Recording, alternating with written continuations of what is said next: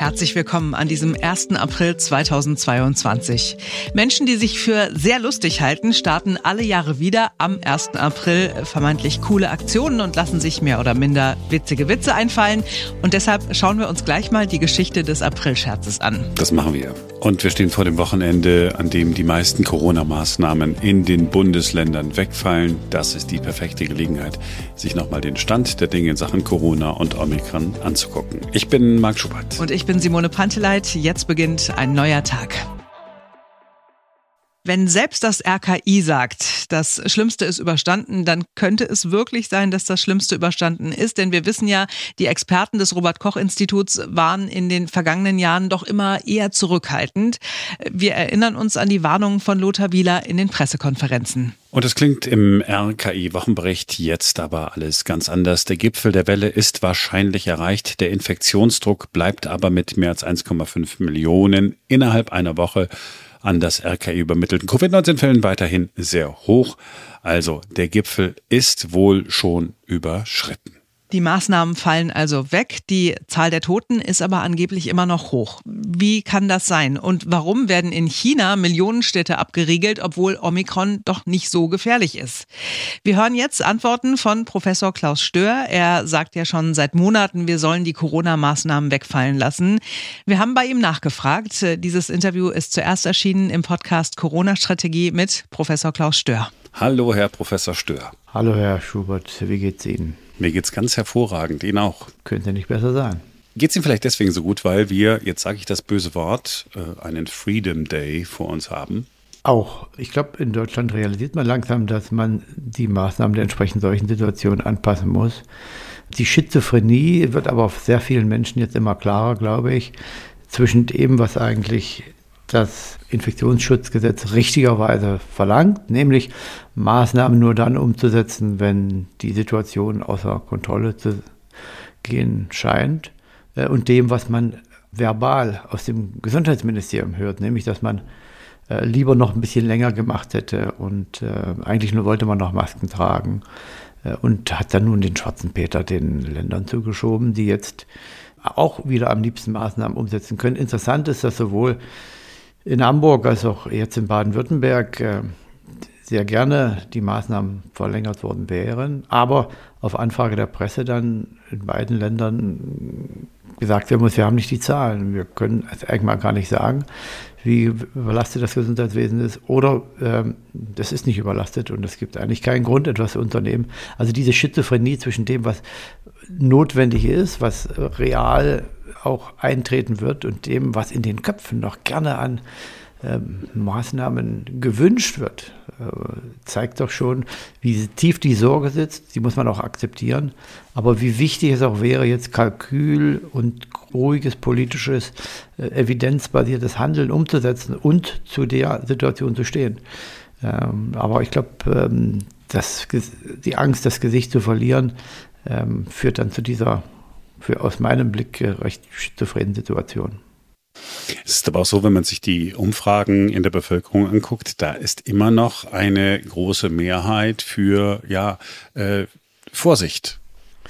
Das ist ja auch völlig verständlich. Deutschland nimmt natürlich hier eine Sonderposition ein. Auch in anderen Ländern gibt es sehr viele verängstigte Menschen, aber der Anteil ist weit geringer und in der Schweiz hebt man jetzt äh, alle Maßnahmen an diesem Wochenende auf. Ähm, in, den, in Irland äh, geht man auch sukzessive zurück. In England ist das schon passiert. In Dänemark, äh, die Liste der Länder ist lang.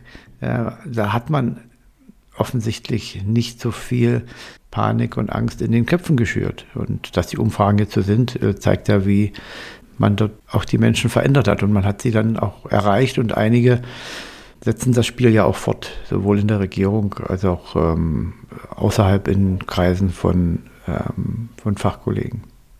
Ja, es gibt ja in jedem Bundesland irgendwie im Moment so, so diesen Wettbewerb, finden wir nicht doch irgendwo noch einen Hotspot? Ja, mhm. Und es scheint aber so zu sein, dass sich kein Hotspot findet. Ja, in Mecklenburg-Vorpommern äh, ist die Krankenhausdichte nicht so hoch. Äh, Anzahl der Betten pro äh, Bevölkerung, Kopf der Bevölkerung. Und in, ähm, zum Beispiel in Rostock hat man über lange Zeit es geschafft, eine sehr niedrige Inzidenz zu halten. Und das ja, rächt sich jetzt auf eine gewisse Art und Weise, weil es ja einen Nachholeffekt gibt. Äh, ähm, habe sage immer, abgerechnet wird hier zum Schluss. Und wenn man das Ende der Pandemie am Anfang nicht im Auge hat, dann kommt irgendwie diese galoppierende Durchseuchung, wie sie jetzt eintritt. Äh, andere Länder haben dann eben äh, im Sommer schon aufgelassen und zugesehen, dass die natürliche Immunisierung zu einer Zeit passiert bei denjenigen, die es verkraften können und hat die anderen geschützt, ähm, noch bis die Impfstoffe kamen. Also da hat man vielleicht klüger agiert, aber in Mecklenburg-Vorpommern ähm, hat es schon sehr viel Druck auf die Krankenhäuser. Deswegen sagt man, wir machen noch ein bisschen länger mit dem Abstand halten. Aber der Druck auf die Krankenhäuser in Mecklenburg-Vorpommern ist auch nicht dramatisch aus Ihrer Sicht.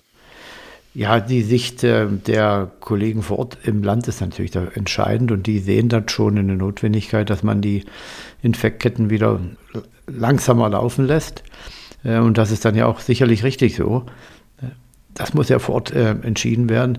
aber wenn man sich die Zahlen anschaut, auch im internationalen Vergleich, dann ist auch Mecklenburg-Vorpommern weit entfernt von der äh, Überlastung. Aber es ist leichter in Baden-Württemberg zum Beispiel bei äh, punktueller Überlastung des Gesundheitswesens dann Patienten in die Nachbarkreise zu fahren, was ja auch Standard ist und normal, als in äh, offensichtlich Mecklenburg-Vorpommern. Deswegen geht das, das auch nicht mit der Hotspot-Regel in Baden-Württemberg.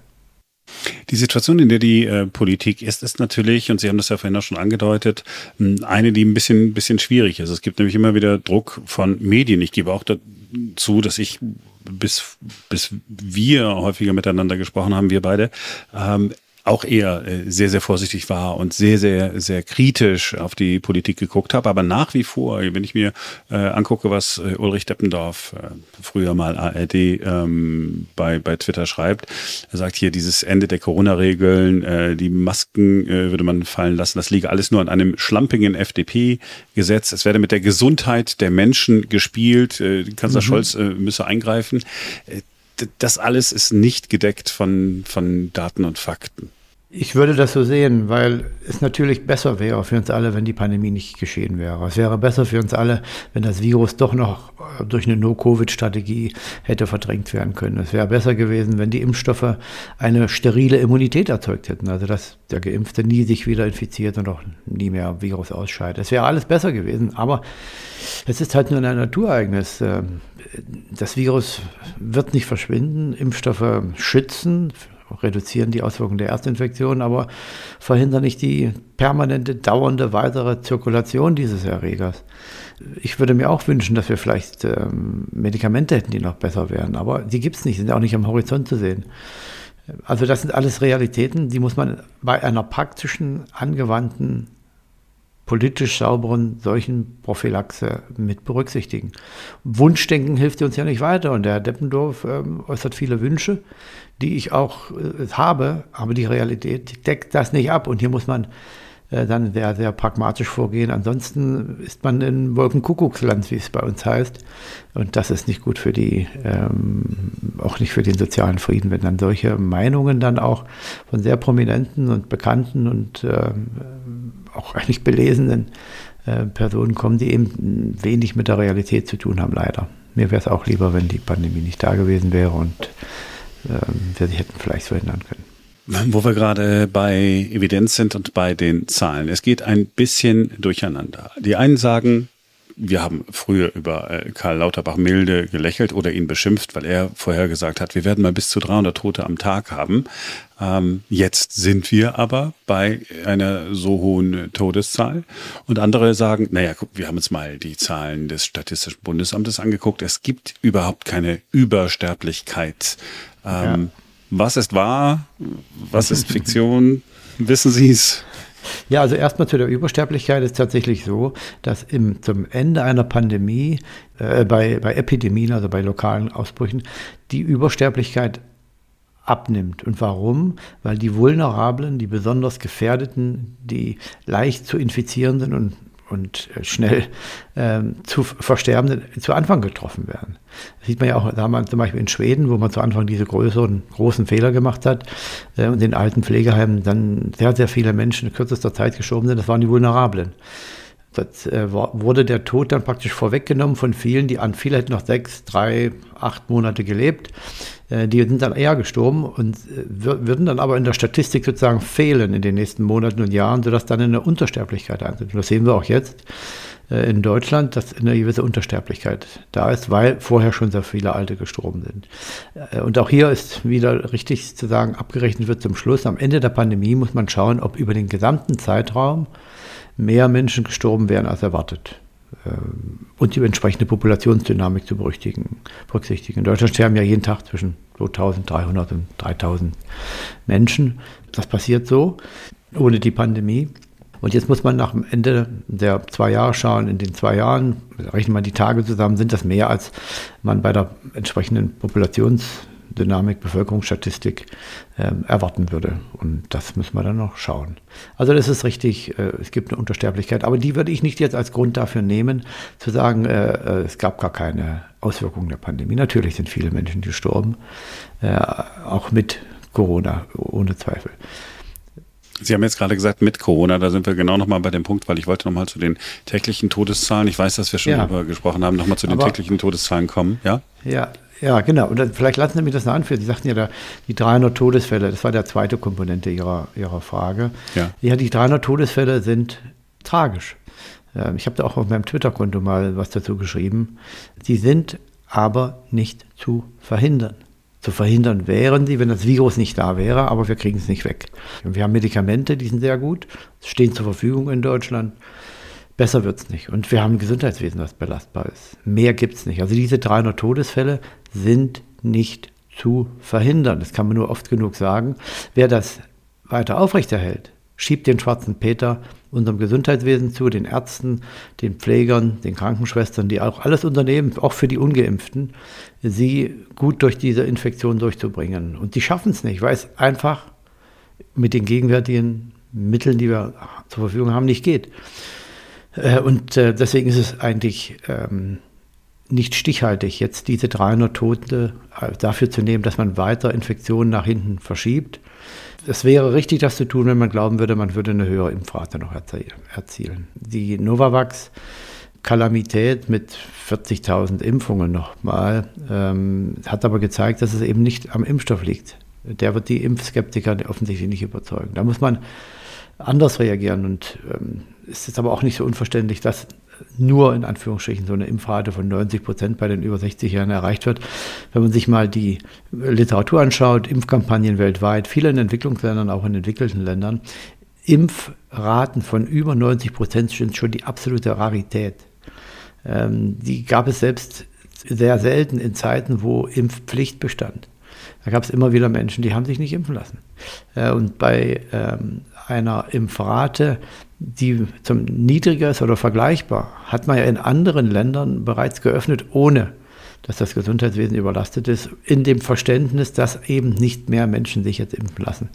Gab es ja auch schon gute Daten von dieser Cosmo-Studie, war das, glaube ich, aus Erfurt und auch anderen ähm, Studien, die eben belegen, dass von den Impf, ähm, noch nicht geimpften, ungeimpften ungefähr ähm, ja, 40 Prozent ähm, Impfskeptiker sind und dann 60 Prozent Impfverweigerer, die man höchstwahrscheinlich überhaupt nicht erreicht.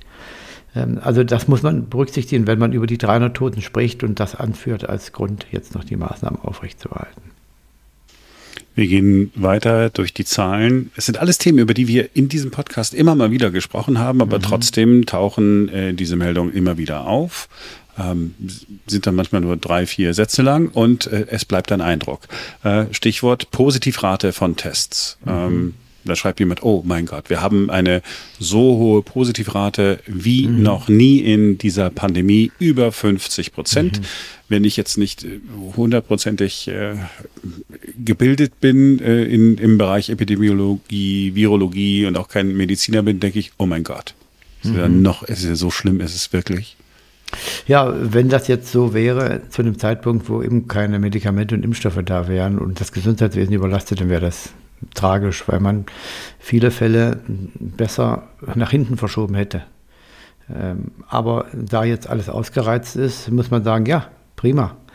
Äh, so äh, schlimm, wie sich das anhört, ähm, es ist nicht zu verhindern, Nummer eins. Und zweitens kommen wir dann höchstwahrscheinlich schneller bis zum Ende der Pandemie.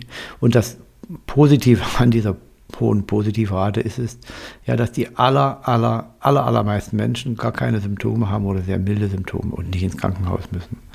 Das sind zum Großteil Zufallsbefunde. Jemand braucht halt einen Test, um irgendwas zu tun und stellt fest, mein Gott, ich bin ja positiv, auch das noch. Aber das Virus, das ist der Hauptgrund jetzt, das Virus zirkuliert an sehr hohem Niveau in der Bevölkerung. Deswegen kommen ja auch diese sehr vielen Menschen ins Krankenhaus, die eigentlich wegen was anderem dort äh, aufschlagen und äh, Corona-positiv sind. Ja, fast 90 Prozent. Ich habe vor vier Tagen mit dem ärztlichen Direktor einer großen, großen Klinik gesprochen. Wir haben auch einen Podcast gemacht, das ist auch bei mir auf, der, bei, auf Twitter. Der hat das auch nochmal bestätigt. In seinem Bereich 80 Covid erkrankt, Covid positiv getestet, von denen 90 Prozent Zufallsbefunde waren. Sie haben bei Twitter auch geschrieben, fand ich ganz interessant, dass Spanien äh, ähm, jetzt den nächsten Schritt geht und sagt, wir testen gar nicht mehr, also nur noch vulnerable äh, Gruppen, ne, weil wir dann äh, möglichst früh die Medikamente geben wollen. Aber dies äh, lass dich testen und dann gehst in Quarantäne und so weiter, alles einfach gestrichen. Ja, die Schweiz macht das auch an diesem Wochenende. Ähm, sie verhandeln verhältnismäßig. Ähm, es legt ja eigentlich das Virus nicht die kritische Infrastruktur in Deutschland lahm, ähm, sondern es sind die Maßnahmen. Das ist ja das, was die Kollegen in den Krankenhäusern noch sagen. Wir haben keine Angst vor dem Virus, das, das uns paralysiert, aber unsere Leute bleiben zu Hause, weil die in Quarantäne bleiben müssen, obwohl die nur in Anführungsstrichen positiven Test haben. Und dann ist es ja auch noch so, dass viele den PCR-Test verlangen, um sich frei zu testen. Und ähm, die Ausscheidung dieser Viruspartikel kann über Wochen gehen, ohne dass man auch infektiös ist oder irgendwelche Symptome hat. Ähm, das Beispiel hatte ich schon mal gebracht von einem Kollegen von mir, dessen Mutter wegen einer anderen Geschichte ins Krankenhaus kam. Äh, und dann ist, dort, ist sie dort fast drei Monate geblieben, weil die einmal Corona-positiv war. Die hatte Husten und Schnupfen gehabt, ihr anderes Problem war auch schon gelöst und ist dann aber noch über Wochen PCR-positiv gewesen, weil die immer noch Viruspartikel ausgeschieden hat und im ähm, alten Pflegeheim, wo sie war, hat man sie nicht mehr zurückgenommen. Hat gesagt, ja, du hast PCR-positiv. Also man muss die richtigen Tests jetzt verwenden, die zur richtigen ähm, Seuchen- oder Pandemiesituation passen. Und da ist der PCR-Test zum Freitesten eben nicht mehr geeignet. Viele Krankenhäuser darf man nicht vergessen, hat man sich da schon angepasst. Da sind die Krankenhaushygieniker, Chefärzte natürlich gar nicht anders in der Lage gewesen, die Situation zu handhaben. Da wird jetzt ein, Corona-Positiver ähm, so behandelt wie zum Beispiel jemand, der mit Methicillin-resistente bakterielle Infektionen hat. Die kommen in Einzelzimmer, ähm, die werden entsprechend ähm, mit den hygienischen Maßnahmen versorgt. Die wird äh, eben ein bestimmtes äh, Händewaschregime äh, Maskenregime bei dem äh, versorgenden Personal umgesetzt. Und so macht man das eigentlich auch bei Influenza, bei anderen Atemwegserkrankungen. Damit kann man sich natürlich auch den Druck äh, aus den Krankenhäusern rausnehmen, die Leute entlasten. Das heißt natürlich nicht, dass jemand, der krank ist, zur Arbeit gehen soll im Krankenhaus. Überhaupt nicht. Da muss man die alten Hygienekonzepte wieder umsetzen, so wie man es kannte vor der Pandemie. Äh, wenn jemand positiv, äh, wenn jemand äh, krank ist, bleibt er zu Hause. Wenn die Symptome weg sind, geht er wieder arbeiten, so wie überall. Und deswegen brauchen wir auch nicht mehr testen. Die Engländer haben das schon umgesetzt. Deutschland ist da schon so ein bisschen, ich habe das Wort Paralleluniversum schon oft verwendet, aber ähm, da stimmt es auch immer noch leider. Kommen wir zu ähm, Hörermails, die wir bekommen haben. Eine kommt von Dr. Christoph Grabenbauer. Aus Zeitgründen kann ich nicht die ganze äh, Mail hier unterbringen.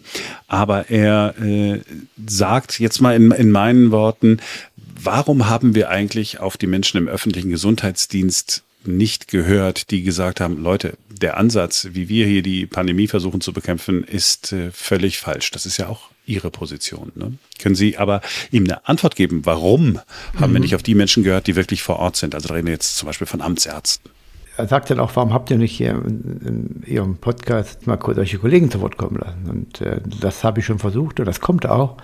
Äh, denn äh, ich habe auch sehr guten Kontakt zu sehr vielen Kollegen, die im Public Health, also im öffentlichen Gesundheitswesen arbeiten. Und die sind ja eigentlich diejenigen, die die Bekämpfung umsetzen. Das ist nicht das Labor oder der Grundlagenwissenschaftler in einem Institut. Äh, das passiert in dem Kreis, in dem Regierungsbezirk, in dem Bundesland, wo letztendlich vor Ort die Entscheidungen getroffen werden müssen, dass die ähm, mobile Pflege äh, sich testet, äh, die Leute geimpft werden, in dem Pflegeheim die Impfrate hoch ist, wo man die Hygienekonzepte umsetzen muss. Äh, das sind diejenigen, die eigentlich die Seuchenbekämpfung machen. War, deswegen war es ja auch so tragisch, dass die im Prinzip beauftragt wurden, die Kontaktnachverfolgung so lange noch aufrechtzuerhalten. Eine Maßnahme, die ja eigentlich auch von ihrer Wirksamkeit nie ähm, untersucht und belegt wurde und sehr fraglich ist. Und man hat dort die hochkompetenten, klugen Kollegen gebunden, die eigentlich in den alten Pflegeheimen hätten helfen müssen, äh, diese hohe Anzahl an Todesfällen mit äh, zu,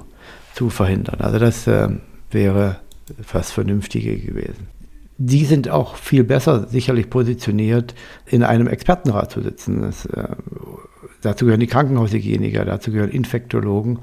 Äh, das sind eben nicht die Virologen oder die Grundlagenwissenschaftler oder Laborkollegen, die das Spektrum an Wissen haben über die Infektologie, ähm, über Krankenhaushygiene, äh, Populationsmedizin, Seuchenprophylaxe, Public Health, Pneumologie, Vakzinologie kommt da sicherlich dazu.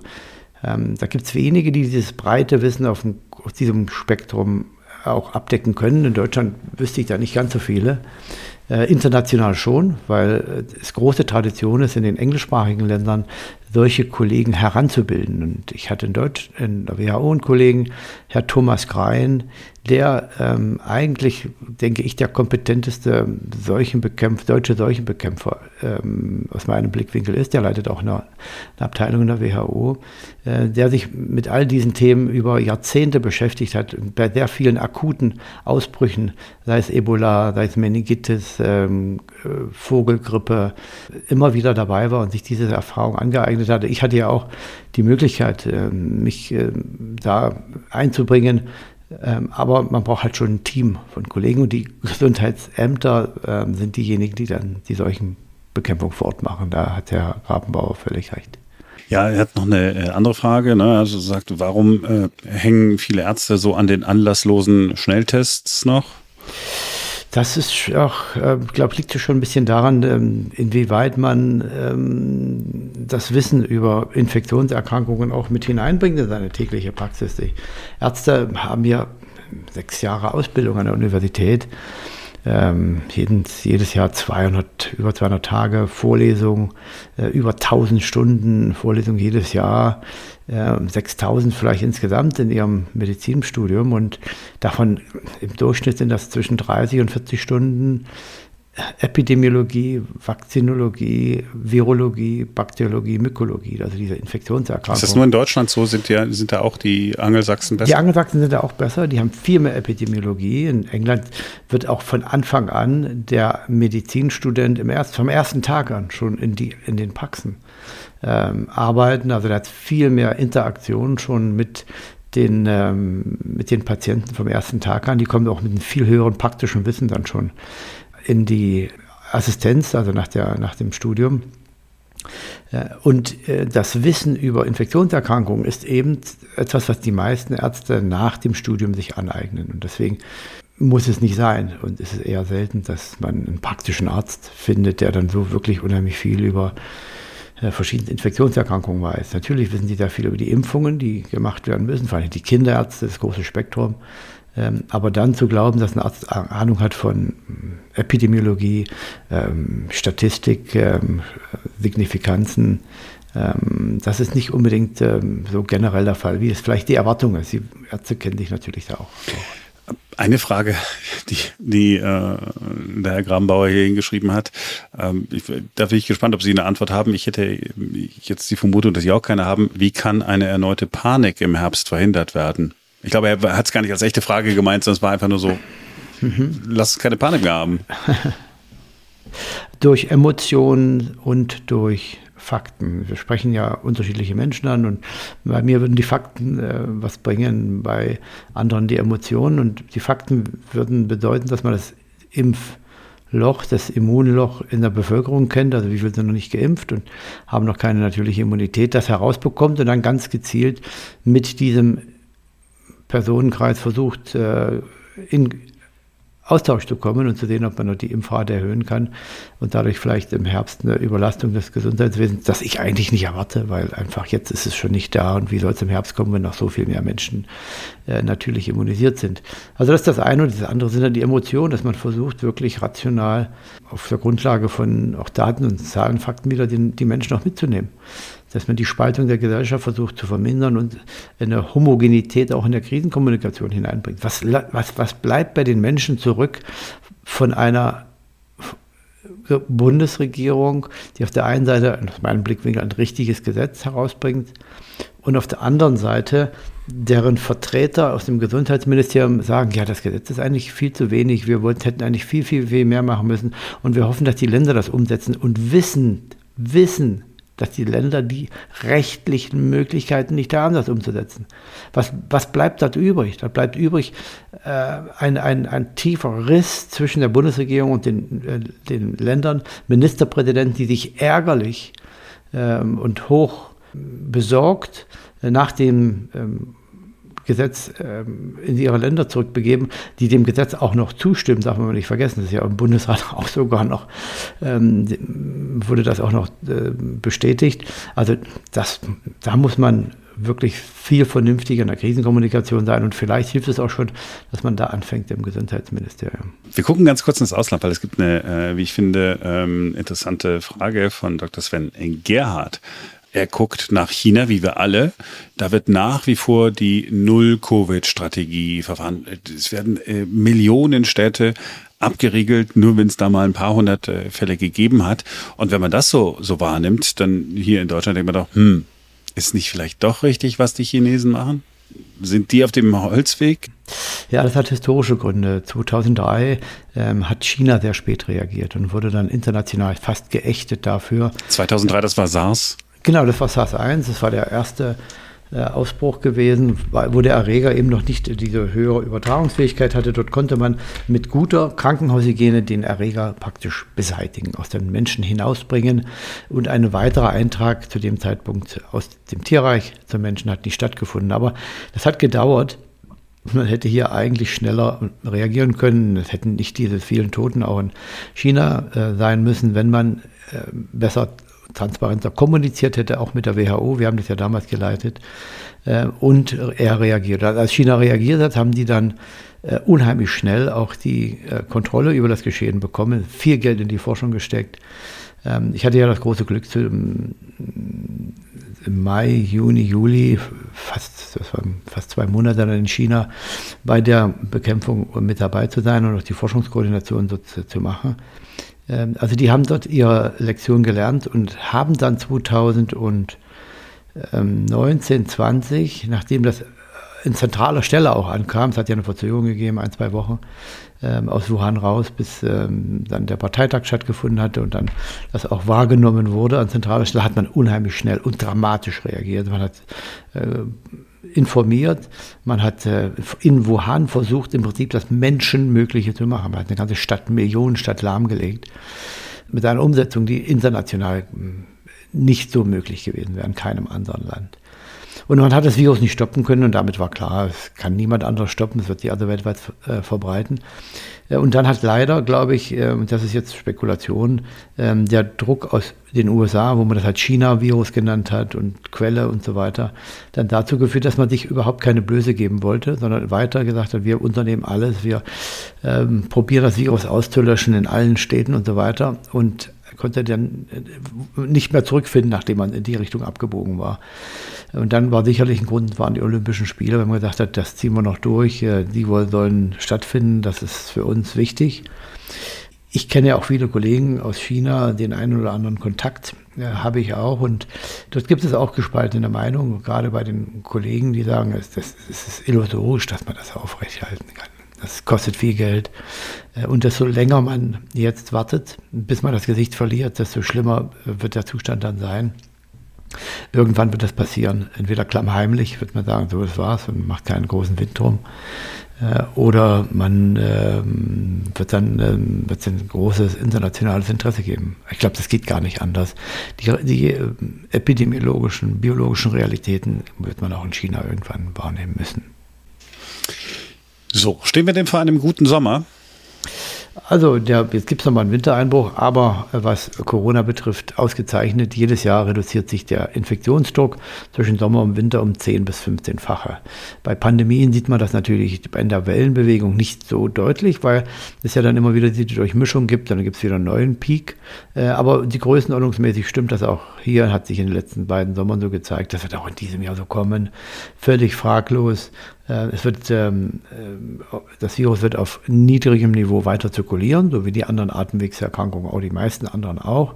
In der südlichen Hemisphäre wird es natürlich äh, weiter Ausbrüche geben. Man kann nur hoffen, dass die Impfstoffe da weiter eingesetzt werden. Und im Herbst, ja, da muss man schauen, oder da müssten wir eigentlich jetzt anfangen zu schauen, wie groß das Immunloch ist. Und dann kann man vorhersagen, was dann im nächsten Winter passieren wird. Ja, da müssen jetzt äh, die vernünftigen äh, Entscheidungen getroffen werden, damit man eine vernünftige Datenbasis hat. Ähm, wir haben gar nicht gesprochen, Herr Professor Stör, über äh, die WDR-Doku über ähm, Karl Lauterbach. Ich habe sie auch nicht gesehen. Haben Sie die, die eigentlich gesehen? Ich habe sie nicht gesehen. Ich habe nur Ausschnitte gesehen äh, auf Twitter. Ja, ich auch. Und äh, ich weiß gar nicht, ob ich es mir angucken will. Weil irgendwie, irgendwie äh, fand ich es dann schon so ein bisschen ähm, unangenehm, dass er dann so ein bisschen durch den Kakao gezogen wurde. So war so mein Eindruck, oder? Das ist ein bisschen unsachlich, was ich gelesen habe. Ja, so unerwartet kommt das ja nicht. Ähm, äh, was ähm, deutlich wird, ist, dass man ähm, aus meiner Perspektive, wenn man den Ball nicht mehr spielen kann im Fußball, dann holzt man die Spieler. Äh, und so ist das vielleicht jetzt ein bisschen der Fall. Es entgleiten ja viele Dinge. Das Infektionsschutzgesetz äh, ist ja nur ein Beispiel dafür, eigentlich ein richtiges Gesetz zur richtigen Zeit, aber eben diffamiert auf der obersten Ebene. Äh, und man hat eben mit den Ministerpräsidenten vorab nicht gesprochen und sie mitgenommen. Das ist zu ihrem, zu auch ihrem Interesse dann sie sehr frühzeitig mit einbezogen. Also das ist ja nun dramatisch nach hinten losgegangen.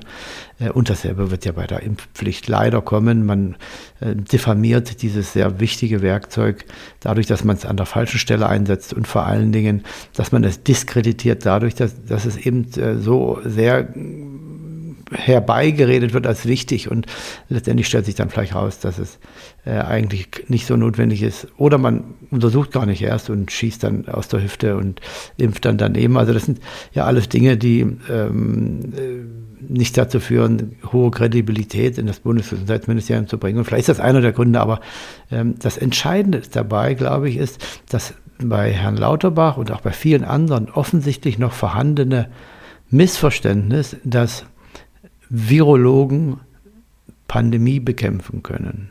Man, Virologen können vielleicht gut Pandemie erklären, aber für die praktische Seuchenbekämpfung braucht es ein breiteres, breiter grundiertes Wissen da gehört neben der Virologie, falls es ein Erreger ist, also ein, Viro, ein Virus, das die Pandemie verursacht, eben auch viel Public Health, ähm, Epidemiologie vor allen Dingen, Infektologie, aus meinem Blickwinkel auch sehr viel Vakzinologie, weil ähm, wie Impfstoffe entwickelt werden, getestet, äh, wie sie zugelassen werden, danach äh, überwacht, äh, wie die Pharmacovigilance dann erfolgt, also die Überwachung der Nebenwirkungen. All das sind sehr, sehr wichtige und umfangreiche Fachgebiete, die muss man auch zumindest partiell dann mitbringen. Äh, und da gibt es nicht, glaube ich, ganz so viele in Deutschland, die das ähm, können.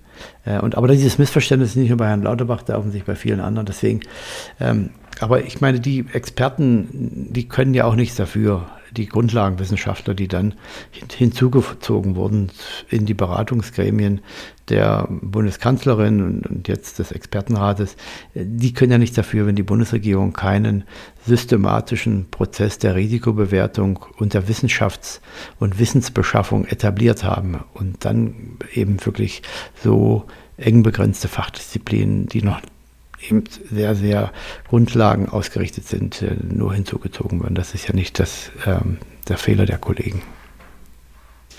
Herr Professor Stör, haben Sie vielen Dank. Ich bedanke mich bei Ihnen. Heute ist der 1. April, das ist der Tag, an dem es immer einen April-Scherz gegeben hat. Im Fernsehen, früher sogar in der Tagesschau, glaube ich, äh, war das. Da gab es dann so April-Scherze wie es seien Delfine im Rhein gesichtet worden oder so, wenn ich das richtig erinnere. Irgendwie ist es jetzt so ein bisschen aus der Mode gekommen, obwohl äh, so ein paar alberne Geschichten oder so, die leistet man sich vielleicht dann äh, doch noch irgendwie an diesem Tag. Aber woher kommt es überhaupt mit diesem April-Scherz? Ja, wie so oft gibt es mehrere Theorien. wie viele willst du hören? Nur die plausibelste. Also die äh, Theorie, die man tatsächlich am häufigsten findet, bezieht sich auf eine Kalenderreform im Jahr 1564. 18 Jahre vor der bis heute gültigen Kalenderreform von Papst Gregor dem 13. hat der französische König Karl IX. damals den Neujahrstag vom 1. April, das war damals der Neujahrstag, äh, auf den 1. Januar verlegt. Das Problem war nur, äh, es bekam kaum jemand mit, weil sich Nachrichten damals nur sehr schleppend verbreitet haben. Und zum Spaß haben einige Menschen dann am 1. April weiterhin Einladungen zu Neujahrsfesten verschickt und das könnte quasi die Mutter aller Aprilscherze gewesen sein. Theorie 2 verdanken wir auch einem französischen König. Heinrich IV. soll ein absoluter Frauenheld gewesen sein und angeblich hat er für den 1. April eine Einladung von einem Mädchen bekommen, dass er sie in seinem Lustschloss treffen könne. Er hat diese Einladung natürlich angenommen und äh, tatsächlich kam die aber nicht von irgendeinem äh, schönen Mädchen, sondern von seiner Ehefrau, die an dem Tag mit dem ganzen Hofstaat einen Narrenball veranstaltet hat und so wurde Heinrich IV in den April geschickt. Noch eine Erklärung stammt, tada, wie so oft aus der Bibel. Äh, der gefallene Engel Luzifer, also der Teufel, soll an einem 1. April in die Hölle gekommen sein. Außerdem soll auch Judas Ischariot, also das war der Jünger, der Jesus verraten hat, an einem 1. April geboren worden sein. Und deshalb ist der 1. April für Christen grundsätzlich ein Tag des Unglücks, an dem man sich ganz doll in Acht nehmen muss. Und jetzt die letzte Theorie, okay? Schlussendlich gibt es noch die Theorie, dass das Ganze bis auf die Antike zurückgeht. Schon damals galt wohl der 1. April, wie zum Beispiel auch Freitag der 13., als Unglückstag. Und es wird vermutet, dass man mit irgendwelchen erfundenen Geschichten vor allem das Schicksal austricksen wollte. Also, denn wenn das Schicksal oder höhere Mächte oder wer auch immer ähm, quasi hörte, dass es bereits etwas äh, Unglaubliches gab, dass etwas Unglaubliches passiert war, dann verschonte es einen hoffentlich mit weiteren solcher Ereignisse. Also alles ganz spannende Erklärungen, aber es sind so viele Erklärungen, dass wir einfach festhalten müssen, wir wissen nicht, woher das alles kommt mit den Scherzen am 1. April. So, das war's für heute. Wir sind am Montag wieder für euch da, denn dann ist wieder ein neuer Tag. Habt ein schönes Wochenende, lasst es euch gut gehen.